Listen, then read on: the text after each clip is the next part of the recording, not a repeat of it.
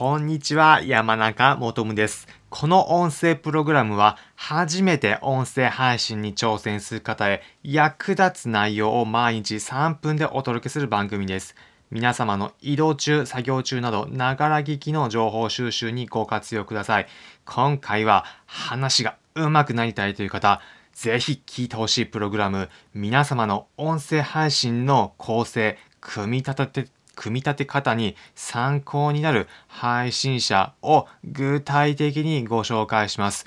皆様も音声配信する中でどうすればもっとうまく配信できるようになるのかというふうに感じたこと一度はあるのではないでしょうか。また、音声配信されている方の内容を聞いて、よくこの人の話は入ってくるなというような例あるのではないでしょうか。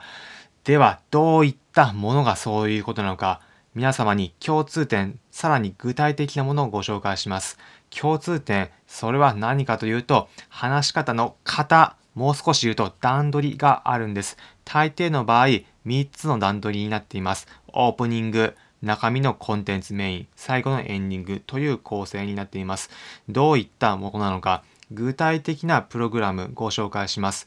全部で具体例3つ挙げるんですが、すべて話すと長くなってしまうので、今回はその第1弾を紹介します。もう2つについては次回以降の放送でご紹介するので気になる方はそちらも聞いてみてください。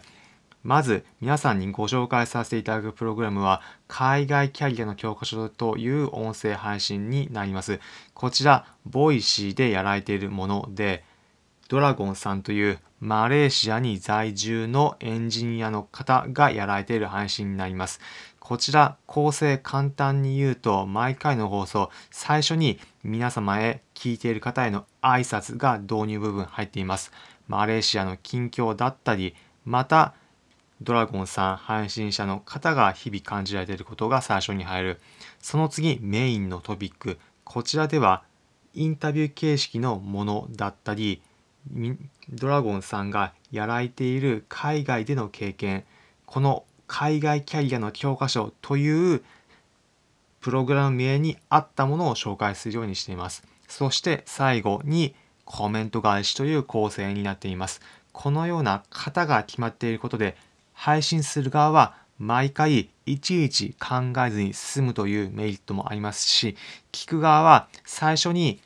親しみを持てるような内容、2番目にメインの内容、最後に自分がコメントしたらコメントを返してくれるんだというようなお決まり感で聞くので、結論で言うと、スムーズに聞く内容が入ってくるようになるんです。皆様、音声配信構成するときにどうしようかなと考えている方は、ぜひ参考にしてみてください。今回紹介した海外キャリアの教科書のプログラムについては、説明欄のところにリンク先を貼っておくので、そちらから聞いてみてください。今回は音声配信する方へ話が上手くなる構成の組み立て方を具体的なプログラムとともにご紹介しました。今回の内容参考になったという方は、いいねの高評価、またこの音声プログラム終わる前にフォローのボタンをポチッとお願いします。この音声プログラムは初めて音声配信に挑戦する方へ役立つ内容を毎日3分でお届けする番組です。